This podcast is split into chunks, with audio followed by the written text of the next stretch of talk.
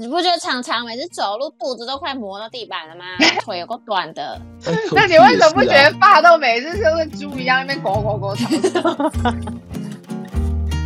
嗨，大家好久不见，欢迎回到 KHH 的深夜杂谈，听我们这一集三个人一起乱聊天。嗨，我太累了，但是在睡歪，不行。哎哎哎，对对对对，我们我们刚才讲说，哎，徐大人怎么都没有上线？我想说，你是不是昨天因为知道不用上课？对，不知道知道不用上课之后又东摸摸西摸摸，然后超晚睡之类的，对不对？没有，我昨天我昨天大概一点半睡，嗯，就睡，然后哦啊，蛮早的，然后去然后去睡之后就哦，现在这个整个睡歪睡歪在自己房，在自己房。哇，是哦，我还以为你每天已经习惯每天七早八早起来就是会读书，所以你就是会固定七八点就自己醒来的，不是哦？呃，没有，我我有时候会七八点起来，然后有我基本上都是九点起床，然后起床就开始吃早餐，然后就把就把书啊，或者一周大事啊，或者是国际关系的杂志就摊在摊，就拿 iPad 出去，然后边吃早餐边看。哦哇哇哇哇！徐大师，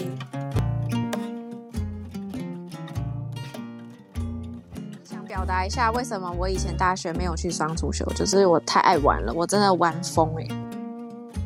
双主修很累，有有有有有有有有得有失啦。我以前我以前去，我以前还不是去辅系辅系日文跟阿语，结果我日文我到后来我只辅了一年，我就我就放弃了。那阿宇，我根本课都选不到，王八蛋！哎呦，对啊，我就觉得我之前应该要去辅个系，或者是去双足修一下，就不要那么爱玩。我真的把自己的人生都玩掉，玩到我现在只能当老师，没有别的选择。天哪，你你你大学真的有这么这么好玩哦？你都在玩？我跟你说，我跟你说，我的玩就是出去旅行。我不是去，我不是去夜店，或者是去什么，我都不去的。我知道啊啊，是因为你你高中被关太久嘛？因为我就算是到了大学自由了，我我不知道是宅属性还是怎样，我就算爱玩，我也不会一直出去旅游。就我自己也会累，我会想要回来读书。我可能这个月或者这个礼拜去玩完了之后。我就会想要回到那个宅的生活，比如说看书也好，读书上课也好，就是我自发性的，我不是因为说哦，我我一定要拿到第几名，所以我需要读，不是，是我也不想。我懂，我懂。我觉得会玩到累，比较内向的人吧，就是比较需要一个独处的时间，like 就是 me time 之类的。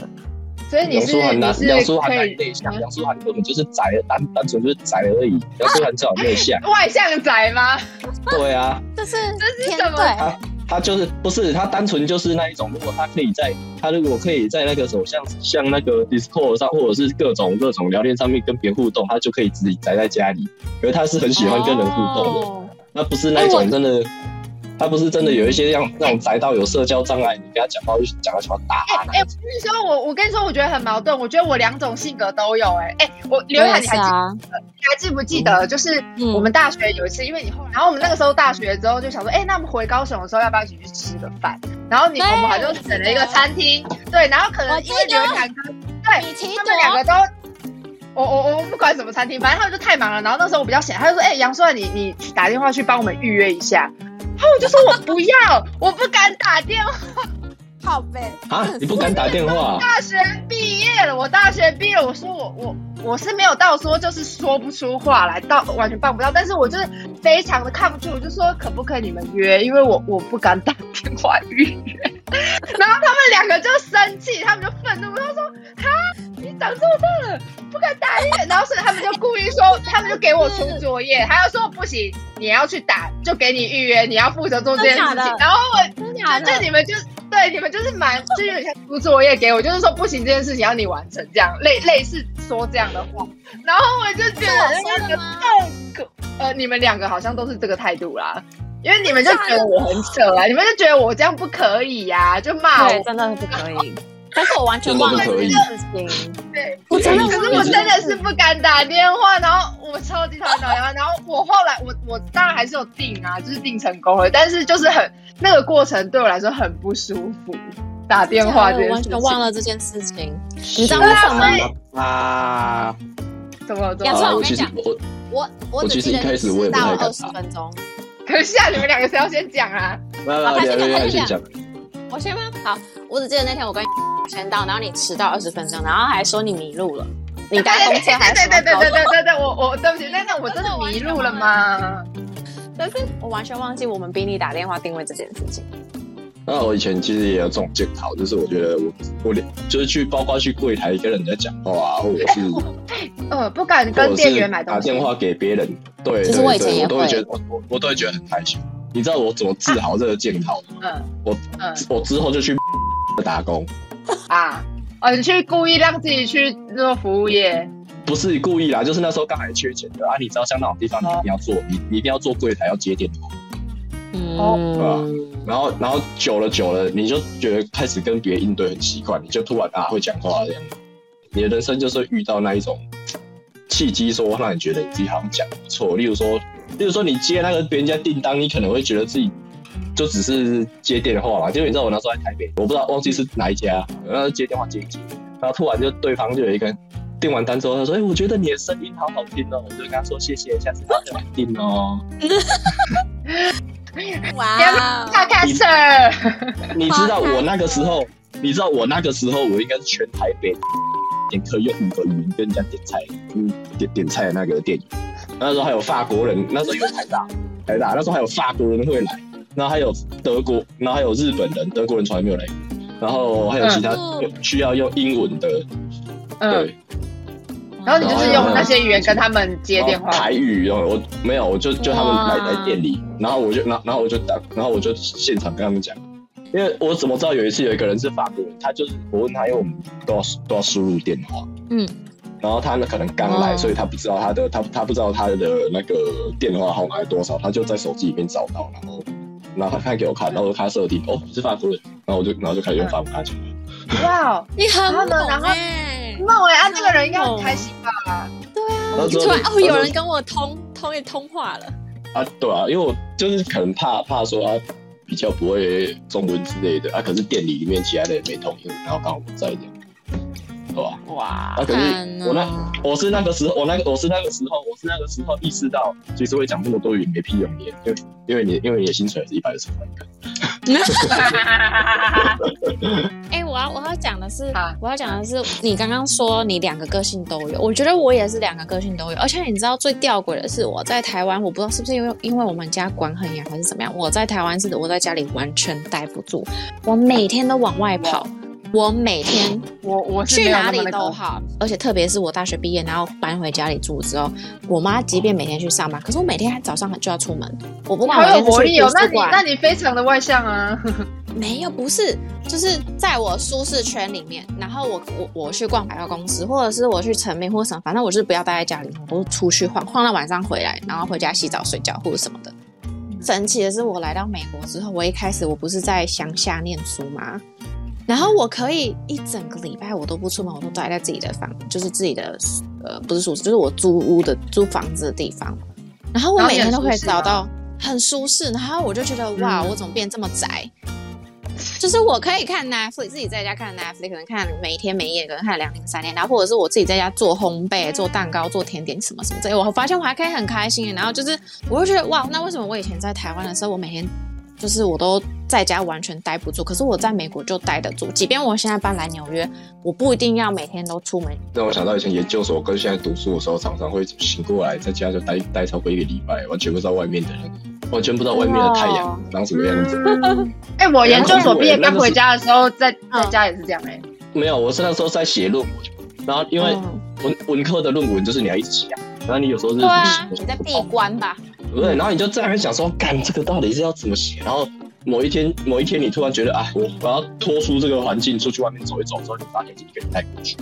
然后一个礼拜过去之后，你知道那个时候多恐怖吗？我那个时候走去我们家，就是我们家附近的全店，嗯，我一走进去，我一走进去，我突然对我突然对于店里面太多产品、太多选择感到恐慌，所以我就走出来家。哇塞，真假的啊？你 那时候有有点病病了吧？就觉得哇，怎么商品上的就就是产品我陈列这么多，然后我然后我突然走进去，我就忘记自己到底要买什么。其实我也没有要买什么，我只是想要去逛一逛，然后可能买啤酒、买可乐之类的。嗯结果我就走进去，嗯、连可乐都有两种、三种，跟我就觉得太可怕。我就我一走进去，我就就等一下，哪里可怕啦？我就真的走，我就真的走进去，然后出来，我就哦，刚才出来，然后就走回家，然后就继续就继续啊，论文到底要怎么写这样子。所以你完全你也不是你也不是因为见到人什么的怕，你竟然是见到一堆可乐，然后就很害怕。不是，我就我就整个那个突然之间那个什么世界世界跟外面那个商场的广度，跟我跟我平常已经待在的旁边，然后不相称，你知道吗？然后那种选择那种多彩，跟你跟你跟你的认知不一样，变成说对你的那种感官感官造成太大的冲击，让你一想到那种刚刚出狱的人见到外面的世界，就是对。二十年后的世界那种觉得很害怕的感觉。是我我那个时候就真的是这样子，所以我我之前在看那个，我我之前看到那个什么东西啊，经典德国文学那个 Alfred Döblin，、就是 Berlin Alexanderplatz，他刚出狱，然后他说他搭他搭着那个电车到柏林市中心的时候，感觉我觉得那时候我在写论文的时候，应该也是这一种，嗯，就是那一种哇，外面的万千世界跟那个监狱里面那一种完全不一样，，对，就是很每天就是单调的，完全起床不一样。起床劳动，然后起床在田野劳动，然后就很规律的生活完全不一样。我觉得啊，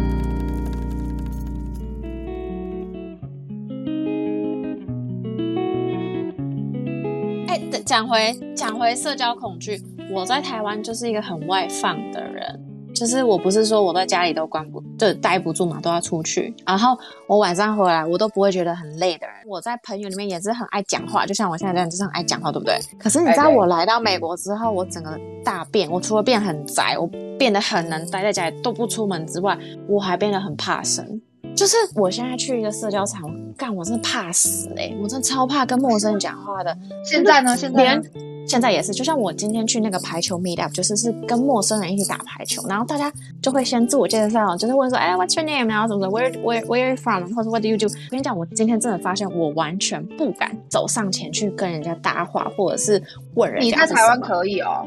我在台湾可以，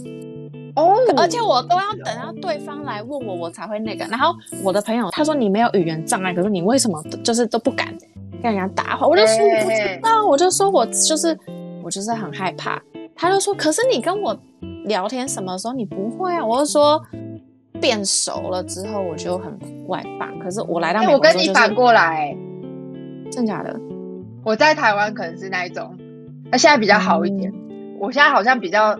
比较无所谓了吧，就是然后有人要来跟我认识朋友啊，你要你问我什么就可以回答什么，就是比较嗯这样。我跟你说，这不是语言的问题，是因为我在这里，我去台湾人的场合也是一样，哦。讲中文的也是，就是我超怕嗯，碰到陌生人，我不知道为什么，我不知道我发生什么事情了，就是哦，对，你要我觉得我现在越越来越可能。你要你要你要你要你要下定你要下定决心让自己真的。对，我觉得有哦，这种因为我我有这种下定改变。决心要让我自己改变。对这种这种改这种改变可以改变你的自己的心象风景，然后让你跟人与人之间，你在认识更多贵人之后，就能踏上大富大贵的路程。我不知道为什么，我就不知道在怕什么。可是如果熟了起来，就不会，就可以像我以前就是在台湾那样，就是我就是很放得开，然后我很吵，然后就是很爱讲话什么什么之类。可是，对，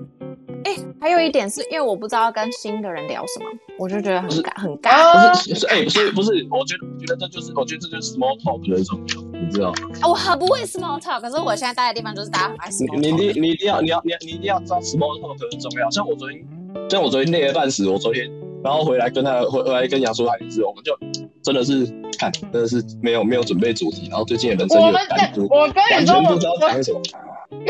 我昨天也是回来，我其实精神也没有很好，你知道两个人不知道在冲三小，你知道吗？就是不知道在干嘛，然后后来后来好像还是有聊一些什么蛮好笑的。我还有发现一件事情是，我以前是社交完之后，我不会觉得很累，或者是我我需要一点独处的时 间。我跟跟你讲，我就是因为来这里，我心情大大转变之后呢，我发现我每次一个社交场合结束之后，我需要有一些时间是自己独处的时间，我才会觉得、嗯 OK，我有休息到。有人有写一个文章还是什么，就是说什么哦，如果你在参加完一个社交场合，然后你觉得很累，然后你如果觉得你很需要一些独处的时间去放松，就表示其实你内在是一个内向的人。那我不是下午打完排球嘛，我现在回来，我觉得我需要一个人的时间。那我明天早上我也觉得说，然后就被我我就不会然后就被我们抓上来聊天。你们不算，然后我就说，我明天就不太会再排什么事情。礼拜天我要一整天我都要一个人，那我要待在家，那我要好好的早上泡杯咖啡，然后我可以放松。哎、不是我，可是我觉得这种事情，我觉得这种事情其实跟你自己内向不内向与否，其实我觉得也还好，因为有时候像真的？吗？对，因为像像我前年前年还在澎湖的时候，我我有时候也会觉得，我有时候也会觉得，就是飞回来，然后跟我自己的跟我自己的 brothers 这样子吃一餐热炒，我回去也会觉得，我我会觉得就是那种社交社交疲劳，你知道吗？就是、嗯，就是你喝完，你说你喝就是你喝完一坛，然后超级热闹，然后大家都酒酣喝的很爽，回去之后，你就会突然发现大家，你就你你就会突然发现，干你突然有时候不太想跟这些人见面这样子，你就觉得啊，对。对，嗯我会发现就社交完之后就好累哦，不管是不是熟朋友或陌生人，就会需要一个时间去休息充电。那就是单纯想要独处了。真的吗对？所以不是因为是内向的关系，我以为我后来发现是没有，哦我觉得，我觉得，对内向的人对，因为我觉得，我觉得把自己的性格贴什么外向、内向的标签也，也也只有时候只是一个解释的方便吧。就是重点还是你，你，你只是想要独处而已啊。没有没对啊有，是因为有些人会问你说，有些人就问你说，哎、你觉得你是内向或外向啊？然后我觉得我现在就变得超超难解释。哎、每哎、哎我每次都我都会回回说看情况，哎，哎、不是你知道，你你知道，你知道我的，我都说看情况我。的朋友都是我的，我每次跟我朋友说，我我都说，其实我是蛮内向的，我朋友都只会有一个字叫屁。他们就说，我每次都说我 我你真的会觉得你是偏内向的哦？不是我都，我都说，我我都会说，其实我是一个比较内向，然后我旁边的朋友都用一种不可置信的眼神看着我，然后说屁嘞，然后说我讲的真的是这样子，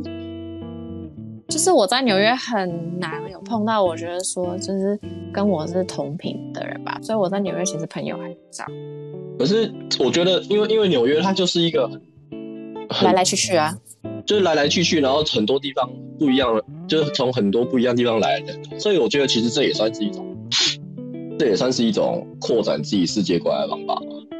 对吧、是没错，因为毕竟毕竟不可能，毕毕竟不可能每个每个人都跟你的频率频率一样，而且我觉得这是有时候是一种，我觉得是我觉得是这样，就是回到刚才，回到刚才讲说你不知道跟人家聊天什么，我觉得你可以开始自己，你可以尝试，就是说你在自己心里先设想说，你遇到一个人的时候，你把你自己可以跟人家聊的东西你分级一下，对。嗯，对你把它分级，嗯。例如说，例如说一开始你跟人家聊的时候，一开始一定是 small，一一定是 small talking 啊，一开始说，哎，今天天气不错啊，股票要跌五百点啊，啥啥之类的，一定是从这种比较废废话的东西开始讲。嗯。对，啊，我我觉得其实，我觉得其实大家都会有一种预设，预设就是就是说，哎、就是说我们要嘛一开始就是呃不知道怎么聊，但是一开始慢慢变熟变熟，可是我们没有去经历，我们没有去有意识的去把我们人跟人之间变熟那个过程的那种语言使用的阶级去把它提取出来，然后变成一个有归纳、有就是有程度归纳的，然后变成说我们往后的新的参照那个模式，这样吗？对，参照那个模式在走。但其实，但是其实，如果你发现你跟其他人熟的时候，你嗯人你你内心会有一种类似本能性的方法，就是说啊，我们今天就是就是熟了，然后我们那个过程，那是一种自然形成的过程，那就是就是把它这种自然自然形成的过程，让它有意识的让它。变成一种固定的模式，然后你可能在之后，你觉得自己是很套用这个内向的模式，套用这个模式去慢慢的加深你跟别人之间可以应用的话题。对，你就突然发现说，我觉得，可是我觉得嗯每一个、跟每一个人变熟的模式都不一样，哎就是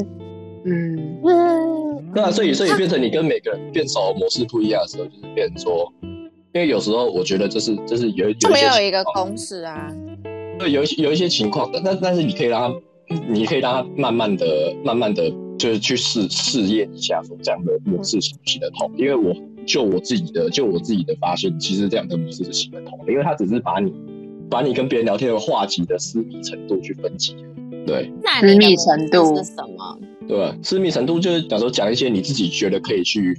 就是 reveal 给别人的东西啊，就是嗯。你可以、嗯。你可以透露给别人的东西，例如说，呃，你自己觉得你习惯都去哪一家咖啡厅，我觉得这个算是一种分享，这个可以吧？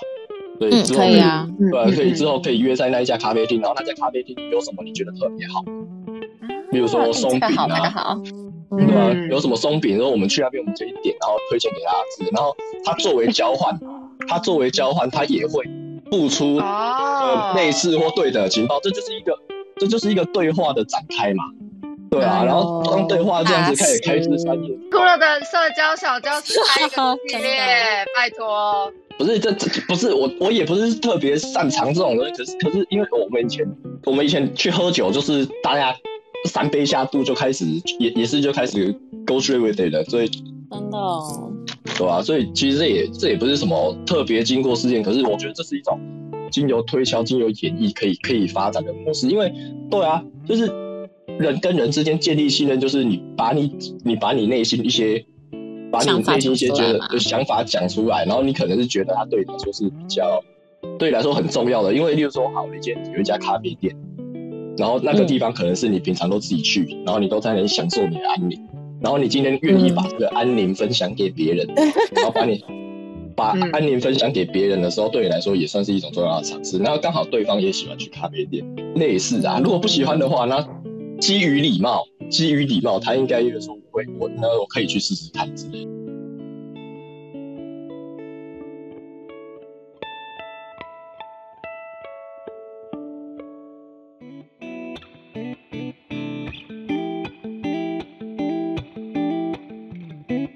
前一阵子每个人都跟我说什么，哎，你在纽约，纽约不是排华什么很严重吗？你还要待在纽约吗？你要不要回来台湾什么什么之类的？然后我就想说，对，很危险没有错，可是如果你你知道你自己有意识到，或者是你自己多注意小心。就也还好，因为我自己就是就这样子，每天都这样过生活。大家不是都这样过生活吗？然后你因为今天发生一件事情，然后你就要搬离那个地方，就是对啊，懂我意思吗？就是对啊，我懂你的意思。就是你什么事都不用做了啦。你如果真的要去说什么哪件事情很危险、有有危机，就是有可能会发生什么事，那你就真的是什么都，你就是整每一辈子绑在床上最安全了。绑在床上也有可能会睡死的，好不好？他拜托呗。没有，我就是睡死，至少他他们会可能会觉得说睡死至少是自然死，不是不是不是什么撞死干嘛，什么死摔死什么的。你身为人，你活在世上，你不管到哪里都会有危险啊。就是你不管在哪里，就是你在台湾也是会有危险啊。那一定会有代价，只是看你比较喜欢哪一种而已啊。台湾你有被人气死的危险。对啊，啊然后或者是讲什么，哦，那时候 COVID 不是很严重嘛？他说啊，你还要就是你你回来台湾啦，台湾比较安全啦，什么什么之类的。然后我想说，啊，我在这里我自己防疫也做得很好，就是我该戴口罩、要洗手，什么消毒都有做，所以其实我还是可以在这里生活，没有必要说哦，因为真的一件事情，我就要整个真的搬回台湾或是什么啊。因为就是他们会把他们自己担担心，然后就会觉得会想要把你控制在他们可以掌控的范围内，然后来减轻他们自己的焦虑。哎呀，不不是啊不是只有家人，是朋友也是这样，所以啊我觉得有时候是哦媒体，我还好我觉得有时候是媒体操纵，就是你知道有主流有 什么声音？没有，因为那尤其是 COVID 那个日本媒体跟台湾媒体那个氛围真的是差太多了，我就觉得很烦躁。我觉得台湾把它爆的超严重，所以我妈那之前前一阵打电话来，她说那个 Omicron 很危险呢，你怎么还出门？然后你还怎么流感不是，啊我真的觉得，我真的觉得台湾的新闻真的爆太多垃圾了，然后怎么可以？然后然后这种是爆这种垃圾，我觉得大家竟然还会，大家竟然还会觉得说那是你不跟这个世界脱节，也就是说你要跟这个世界有很有连接，有很多方式，你就对，你就不能是一直看那几台的那种。对，太讲的太好了，真的是我觉得而且我觉得台湾的媒体的目的已经不是在传播新闻，他们是他们很像在表演了，你知道吗？他们他们就是要，嗯，真的就是这就像耍猴戏一样，完全不懂在冲他想。就是很，我觉得还蛮可怕。就是如果你真的只有看台湾的媒体，然后去接轨你的世界，去了解这个世界的话，那那你真的会变得很可怕、欸，就是而且你而且你会发现，我真的是我我其实对于我们上一代是非常见，可是他们那一代，他们真的是他们真的是在经济发展最好的一代，可是也是文化素素质最低一代，刚好夹在我们跟刚好夹在我们跟日治时代那一群有受过教育、哦，有受过教育的那一群之间，然后所以变成他们上一代，他们什么都向前看。然后对于政府为了什么东西啊，对对对对对，然后新闻家哎对对对对对口蓝啊对，气死人！然后怎样回来是七点一定要看新闻，然后在那边看那么把人掐喝，然后怎样怎样，我说啊这种东西有什么好看的？对不对？嗯，这种东西对于对于你的人生有什么帮助？我说没有啊。他说他说他们说好像那种东西就已经变成一种娱乐。他说你要去娱乐，你可以去看别的更娱乐性的东西，为什么要来看新闻？神经病！的，而且我觉得台湾新闻有个我我像像比如说好了，像之前什么花花东的那个铁轨出出这种比较大的事故的那种那种事件的时候，他们都会去拍一些家属的人在哭，我觉得那个很不好。我觉得好，我觉得好，你说什么有多少罹难者，什么什么什么，呃，年龄啊，分布怎么样，这些资讯你报出来就好了。你为什么要去特别去花一个五分钟做一个新闻，去拍当事人说什么什么这个人生前很孝顺，巴拉巴拉巴拉，现在都走了，什么白发人送黑发人，就是家属很很难过，这不是废话吗？那有些人看了可能会觉得心情好，哎，我知道这个人心情很孝顺，就是到底去了可是你又？不认识他，你了解你了解他干嘛？问问题是你你让全国的人了解这个这个痛这个心痛要干嘛？没有意义啊。呃，没有意义。对啊，只是让让看的新，只是让看新闻的人就是心情又被搅乱了一下，然后这个新闻就一直那个情绪就一直被扩大，被扩大，被扩大啊！你为什么要一直花那么大的篇幅，一直去讲人家罹难者的家属，然后造人家哭，很就烦不。知道啊。因为我就觉得我又不是在看连续剧，所以我后来我后来都会觉得，我后来都觉得你要看有新闻，你要看有娱乐性的东西，然后你看中华职棒就好。中华职棒一直一直失误，超有娱乐性的，看 每天看都每每天看都傻眼笑啊哈的。为什么为什么职棒这么有娱乐性？你看你要去看那个新闻，对不对？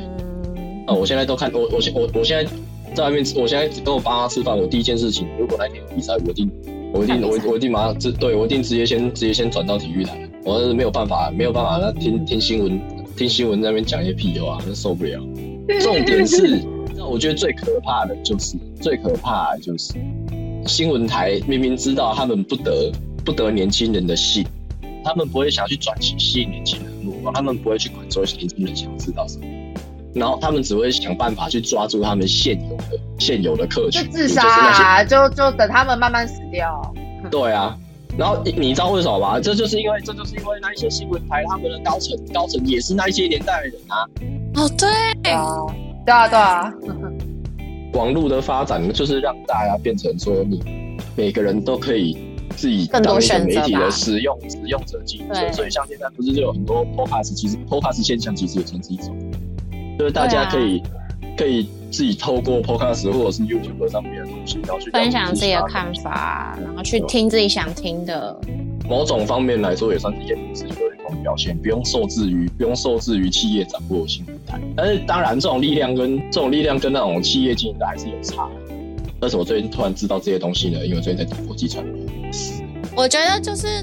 电视台一定是只能播高层想看想听的东西吧，所以其实能播的东西选择性很少。就是也许今天这个东西值得播，可是他们觉得这不是他们的受众，他们就会就是被打掉了。可是我觉得至少新新闻是因为时，我觉得时间有限，还有一些时，就他们选择上那个 priority 可能就是有有他们自己专业的判断吧。但是我觉得在光是在叙述新闻的那些重点的目光，可不可以就是摆在该传播的事件事件上面，事件就是你要事客观叙述，客观的事件，而不是而不是那种很很煽情、很很很没有必要让大家恐慌的事情上面。可是，可是你不觉得那些喜欢看新闻的人，就是喜欢听这些血流成河。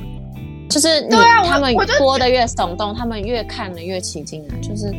然后，然后要收播前，要收播前十分钟，网络上找找动物的影片给你放一下。傻小，我网络上的影片我自己上 YouTube 看就看就好了，我还要对，看。我还哎、现在现？在新闻很多哎、我要气死！我每次看到就说什么新什么国外闻台国，外最近流行的什么搞笑影片，然后就觉得这对，这个是新闻在播，好，我说我靠，为什么新闻台会播这个？我真的是快气死了。转播 TikTok，你知道吗？我我然后我我觉得超 low。我真的是觉得不行哎、我跟你讲，因为像现在像很多东很很多很多那种，这其实原原本本质是娱乐的东西，他们报这些东西就是认真的东西，他们反而比反而比新闻台认真，好不好？啊，我懂，我懂，我他们懂。他们会用一种比较娱乐的方式去讨论社会去去对讲正经的事情，那讲正经的事情，然后让让大家去看，我觉得这也是我觉得蛮好的。哎，这很有趣哎。感觉现在新闻台到底是啥小？我的话，有些人就会跟你讲人生宝贵，可他们都在做一些没有用的事情。好为什么很爽？我当然知道，我我我，然后为什么很爽？我知道，所以拜托这个爽，就让我是这种要做这种爽的事情，就让我自己掌握吧。我何必我何必当我需要看认真的东西的时候，我还要在你的网页上面过滤那些过滤那些没有用的资讯，然后找找到自己自己要的东西，对不对？我真的要看那些乐色小影片，让自己爽的小影片。我上 YouTube 我打我就打那个 cute dog cute cat，我就自己看得很开心的。对，我之前真的觉得自己人生干枯到，我每天读书读完书回到家，我要打开 YouTube，然后随便打一个我想要看的可爱动物影片，然后在那边放，然后就自己在那边可笑这样，我觉得很爽，哎、这样很疗愈哎。疗愈啊，对啊，大家真的要，大家真的要多看可爱动物影片。要多分享可爱动物啦，谢谢大家都我超爱发豆，我都会每次都会看发豆发豆的。尤其是发抖口，IG IG 上，就是很多好笑发豆的一些行为啊，我就哇，看得好疗愈哦。我都看柯基，柯基也可以，柯基发豆哦，好可爱哦！特别是发豆，我以前觉得发豆很丑，可是你知道转捩点就是因为我有一次心情太差了，然后我真的看到一只发豆就在我前面，然后它就是那个屁股左右一直这边晃溜晃溜的。从那之后就觉得发豆超可爱，但是丑的可爱，就是你怎么可以长那么丑啊？然后你被他的屁股迷惑了。没有，还有他脸呐、你就觉得啊，你怎么可以长那么丑，然后又那么这么好笑，然后每次呼吸都像猪一样，就是很吵。后来就觉得很吵。你完全你你很好笑，你一你一直不断的批评他，但是你是就是丑的可爱，丑的可爱。从他语气之中，就是这些负面的负面的词汇已经被解构了。对对对对对对对，就是你可不可以丑的这么可爱这样啊？然后我就从那时候就 OK，看到他就觉得好疗愈哦，然后我就很喜欢发豆，就是欢迎大家去关注一下发豆，他们不要关注我。的我的长长。你不觉得常常每次走路肚子都快磨到地板了吗？腿有够短的。那你为什么不觉得？得发豆每次是跟猪一样那边狗狗狗？好啦，是台湾土狗最可爱。台湾土狗我觉得太活泼了，我会有点无法招架哎、就是他们太有活力了。腊肠也很有活力啊，阿福疯起来就跟疯子一样。照照顾很好的，因为台湾土狗是猎犬啊。哦，阿福也是猎犬，你们知道吗？你是不知道说你是说腊肠狗是猎犬吗？腊肠狗叫做腊肠它它是猎犬，它就它有腊肠好多猎犬，它是猎兔子的。小小短腿，他们是怎么可能挖追得到兔土，他们？是挖土，而他们他们的专长就是挖土，然后以前是猎兔子，他们是猎犬。躲在土里吗？讲挖土，我以为他们跟猪，我我以我以为他们跟猪一样是挖什么？不是挖哦，对啊，猪是挖松露啊，可是挖土挖土怎么追得到兔兔？我也不知道，我跟你讲，兔子跑很快对，跳很快。我想到台湾土狗真是，你要遇到那种好的好的主人，把他们把他们照顾很好，会发现那个油亮的毛色，哦，太漂亮了。对对，哦，嗯，黑的发亮，对，真的是，我就觉得哇哦，这个主人很用心的照顾它。好，哎、我真的觉得狗，我真的觉得狗狗如果照顾的好，它们那个把毛色毛色很油亮。的时候，我就觉得哇，很漂亮。嗯，阿福的超级干燥的，嘿嘿嘿，毛躁毛哎躁，这边真的很老了，啊，阿福。阿福我们现在在在找腊腊肠腊肠狗是猎猎犬的证据，我怎么找不到呢？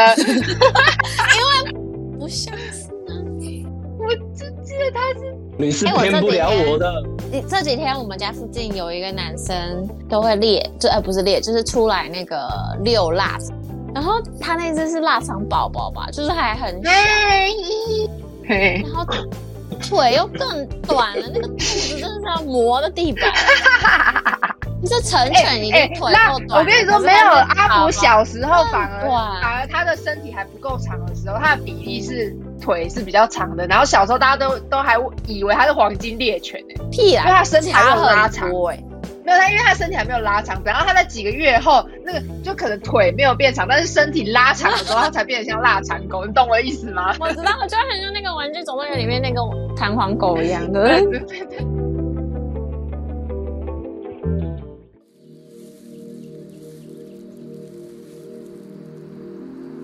你在国外，你你你去跟别人，你去跟别人 social 的时候，嗯，你去在别人 social 的时候，你们就可以跟他们，你们就你你就可以常去跟他们讲说，嗯。对台湾的印象，然后台湾有什么好处之类，然后去跟他们讲这些事情。嗯。你知道这个有什么用处吗？你觉得某种从某种方面来说，这种国民外交的经验，如果我超常做国民外交哎、我之前在念硕士的时候，就是我不是有土耳其跟巴西的朋友嘛，就是我们就会常聊自己国家的一些，我们会针对一件事情，然后去问说，哦，那在你土耳其国家是怎么样？在你巴西国家，对对对在日本国家是怎么样？然后在台湾我们是怎么样？然后你现在在那边，你现在在当地，因为在纽约又是很多地方来，你会遇到跟不一样的人。你你去 social，你就去看他们讲说，也是用一样的模式去做这件事情。你如果去跟你你你如何落实国民外交这件事情，你你的经验就是说啊，就你以前在求学念书以前在纽约纽纽约或者在念书的时候，你会发现，其实国外很多人对于台湾他们其实是没有没有概念的。对，嗯，的确于的确，对国国外国外对于台湾没有人概念，这代表他们对于台湾是白纸一张。对啊，白纸一张，这对于来说，这对于来说，对我们其实是优势，因为我们可以灌输他们，就是我们可以从从 灌输他们，就是台湾，这本来就是啊，它是白纸一张，所以要写什么随便。嗯，嗯对，比如说我们那个台湾是个，尤其是现在这种世界局势，台湾就是一个爱好自由民主的国家，坚定的在国际上，坚定的在国际上支持自由民主，还有各国平等发展。然后我们我们因为是小国，所以我们很乐于跟其他国家合作之类的，对，嗯很乐于跟其他合作，然后也提我跟你讲供也提供很多你说会你，就是呃，也提供很多机会。然后同时台湾人又良善，对，累讲的太好了。我跟你讲，你知道我的那些朋友，我是他们人生中第一个认识的台湾人，对对对对对，所以他们说透过我，他们觉得台湾人都是很有礼貌、很有教养，然后讲话是很。就是很有条理，然后是有礼貌的，而且他说，你知道，你每次都穿的很干净得体，然后又很 classic，然后或者是，就他说你的穿着品味很好，然后你又就是很漂亮，然后你又怎么样怎么样怎么样，然后他说我就代表我的国家，所以你看，他他们就对台湾的印象非常的好，然后每一个人都说很想来台湾玩，那就是软实力啊。某种方面来说是软实力啊。是哈所以是哈，国我的日本民外对朋友那些朋友都想来台湾，对，所以就这就是国民外交，就是你透过这种方式去影响他们对一个国家，就影响他们国民的对于台湾的概念跟舆论，这就是软实力发扬的部分。那你自己而且他们都知道台湾是台湾是一个不是属于中国的一个领土，他们都知道。就是他们认识我之后，他们就有去关注一些台湾的一些那个，然后所以当他们在他们自己那边他们就会说：“哦，你知道我今天可能听到有一些你知道 Chinese people，然后 they are talking about 什么什么。”有时候我们会碰到课堂上会碰到中国的同学，然后有些很白目，他就说：“哦。”就是台湾 belongs to China 什么之类的，就是台湾是属于中国的。然后那些朋友就会，他们就说 no no no no，不对，对啊？就是他说这这这我们是独立的这样。这就是真的一个非常非常重要的、非常重要的。你实践上的经验会比你理论上的经验更得考官青睐。那你在口说的时候，你的得分比那些单纯依靠理论的人还要来得高。但是其实你在跟我你在跟我讲之前，我其实完全不知道说我自己的经验是有什么好可以运用在，就是你要怎么样，对啊，对啊，这就是这就是这就是就是我不会能够把自己自身的经历跟考题做一个连接。不是这也不是考题，就是其实这就是你没有那种自觉是，你没有那种自己在做国民外交的自觉。但是当你发现是我的内心只有我，呃我想要让大家知道台湾是一个很棒的地方，对对对，我想让大家知道台湾，就这对，样。这就是这就是这就是国民外交啊，这就是国民外交。所以变得就是想说，今天你在做某些事情的时候，当你有意识到自己是以类似就是非正规的外交官或去做一些事情的时候，其实你你意识到这件事情的时候，你就可以慢慢朝那个方向前进。嗯，而且我都一直推广台湾真奶，台湾真奶，然后咸酥鸡之类的。没有啊，开玩笑哇。那个不是不是那个也是一种，那个也是一种，对，也是一种软实力的发扬啊，对吧？凭什么嗯凭凭什么日本韩国日本可以推推寿司，韩国可以推烧酒，根本不能推广真奶，对啊，嗯，这不是也是一种软实力吧？这也是软实力，对对，饮食文化这个也是一种软实力。嗯刚说完怎么了？没有啊，太累了。就是没边划手机边听你们的深度交谈，然后然后心里想着这段我要剪进去。